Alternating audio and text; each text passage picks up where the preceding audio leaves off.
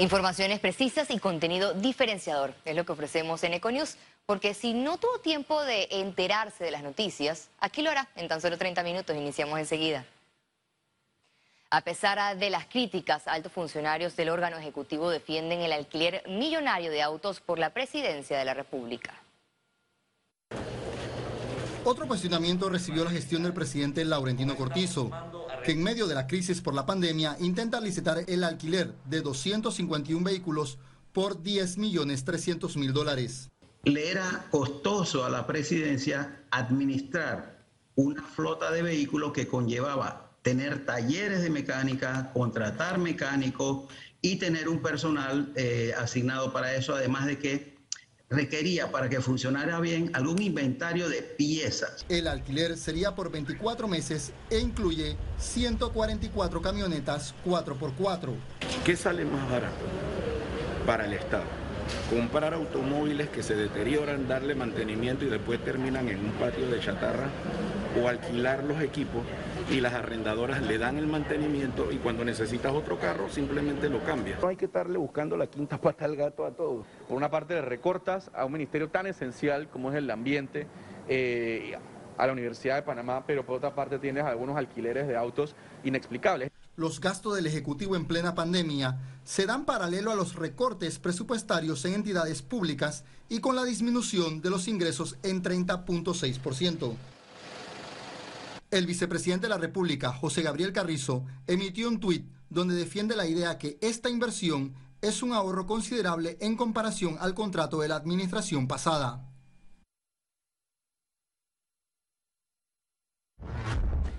Un grupo de médicos presentó en la Asamblea Nacional un anteproyecto de ley para frenar el COVID-19.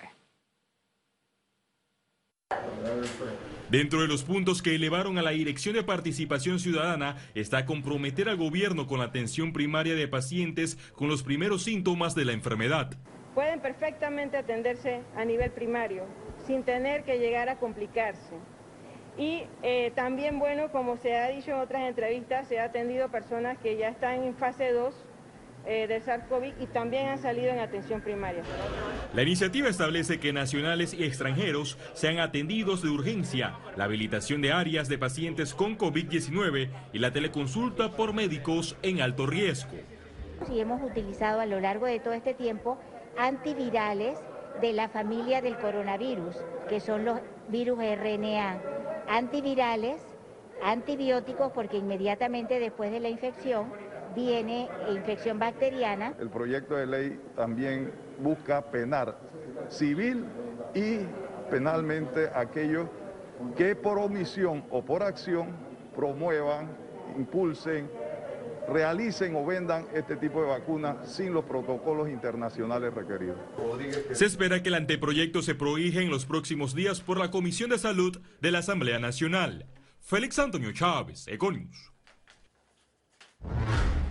En radiografía, el exministro consejero de Salud expresó que el gobierno no debe cambiar la metodología del manejo actual de la pandemia tras disminución de casos diarios de COVID-19. Lo que estemos haciendo en las últimas tres o cuatro semanas debemos seguirlo haciendo sin pretender cambiar absolutamente nada. Eh, no cambiemos lo que se está programando en este instante, porque en este instante sí parece que las cosas están funcionando. Yo creo que nosotros perdimos tiempo en cuanto a que al principio no tuvimos la trazabilidad ideal, no tuvimos el número de pruebas ideales, y lo peor fue que no pudimos anticiparnos a las aglomeraciones. La tasa de positividad de pruebas COVID-19 de este miércoles alcanzó 13%, manteniendo la tendencia a la baja desde mediados de julio. Veamos detalles de las cifras del reporte epidemiológico del Ministerio de Salud. El reporte epidemiológico de este miércoles totalizó 99.042 casos acumulados de COVID-19. 635 sumaron los nuevos contagios por coronavirus 1.276 pacientes se encuentran hospitalizados, 134 en cuidados intensivos y 1.142 en sala. En cuanto a los pacientes recuperados clínicamente, tenemos un reporte de 71.419. Panamá sumó un total de 2.116 fallecidos, de los cuales 9 se registraron en las últimas 24 horas. La Asamblea Nacional aprobó en tercer debate el proyecto de ley que aumenta de 350 a 500 dólares el vale de alimentación para los trabajadores afectados por la pandemia. Por este proyecto de ley que va a beneficiar a una gran cantidad de trabajadores en Panamá, que indirectamente y directamente van a apoyar a, esos trabajadores que se han sido troncados sus, sus, sus contratos temporalmente por la pandemia. ¿En qué sentido? Usted sabe que en cada familia en este país tienen de una u otra forma a un familiar o a dos familiares afectados por esta pandemia en cuanto a los contratos. Y más allá de esto va a beneficiar no tanto en alimentos en esta ocasión, sino va más allá en lo que es medicina, eh, eh, eh, colegiatura, pago de las escuelas, todo esto que hoy día pues está afectando a muchos panameños. La discusión del presupuesto del Canal de Panamá podría darse el próximo lunes en sesión virtual, luego de la suspensión de la comisión por casos positivos de COVID-19. No, no peligra, no peligra. Hemos tenido conversación con el vicepresidente de la comisión de presupuesto eh, y él está anuente, ya eh, está también mejor de salud, está hospitalizado, pero ya él debe estar saliendo de mañana pasado. Y me comentó de que ya está poniéndose de acuerdo con la comisión y van a empezar virtualmente el la discusión de los diferentes eh, proyectos de ley que están llegando a la, comisión. Pero eh, creo que en el día de ayer le hicieron ya los hisopados a, todos los integrantes de, la comisión y están en espera de, los resultados y, posteriormente eh, el lunes, el lunes ya estarían arrancando virtualmente. El proyecto de ley de cultura avanzó en el segundo bloque de la Comisión de Educación. La Comisión de Educación siguió con el primer debate del proyecto de ley tras ver dos de los cuatro bloques de esta iniciativa que lleva más de un año en discusión. Los artículos establecen la hoja de ruta en políticas de identidad cultural, patrimonio histórico, igualdad, no discriminación y respeto de los derechos humanos. Un segundo bloque que incluye eh, a los patronatos que administran bienes inmuebles del Estado y yo creo que hemos tenido una reunión muy productiva ya que los casi 65 artículos de este segundo bloque han sido nutridos con la participación de la ciudadanía. Este miércoles ciudadanos se organizaron para mantener el parque de Panamá Norte y es que luego que se anunció que el parque se convertiría en un plantel educativo, los ciudadanos lanzaron una recolección de votos en change.org bajo el lema Unidos por el Parque Norte. Hasta el momento tenían más de 3.300 firmas digitales con el objetivo de llegar a 5.000. El Ministerio de Seguridad Pública confirmó la detención del presunto líder de una secta religiosa.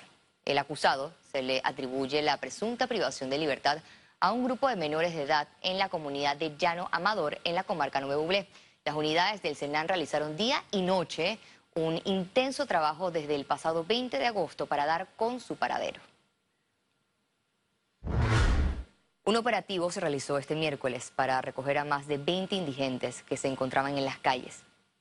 La alcaldía manifestó que las personas sin techo estarán temporalmente en este albergue mientras les realizan las pruebas de hisopado para poder transferirlos a un albergue formal. El gimnasio municipal del Club de Leones del Marañón, Calidonia, es el albergue transitorio que actualmente utilizan para acoger a estas personas.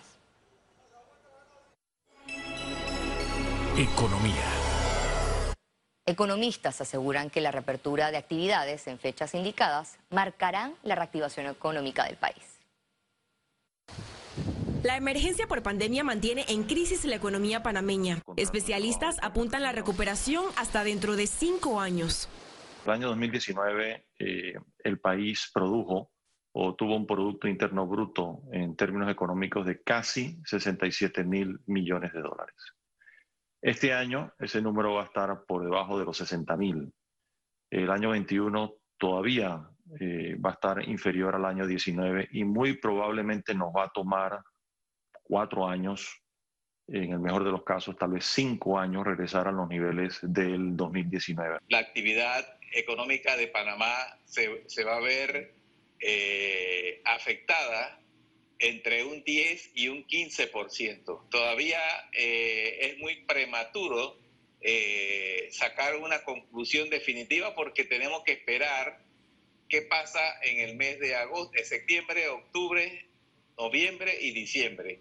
Hay amenazas que podrían empeorar la contracción económica. Si no podemos cumplir con las fechas de reapertura, si no logramos dominar eh, la expansión eh, eh, del virus o contener la expansión del virus y, de la pandemia, eh, la contracción económica podría ser inclusive mayor que la del 88.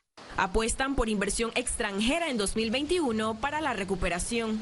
En el momento que comencemos a abrir nuestra economía, podamos eh, recibir inversiones importantes que van a ayudar a que la economía tenga resultados positivos entre un 4.5 y un 5% de crecimiento para el 2021.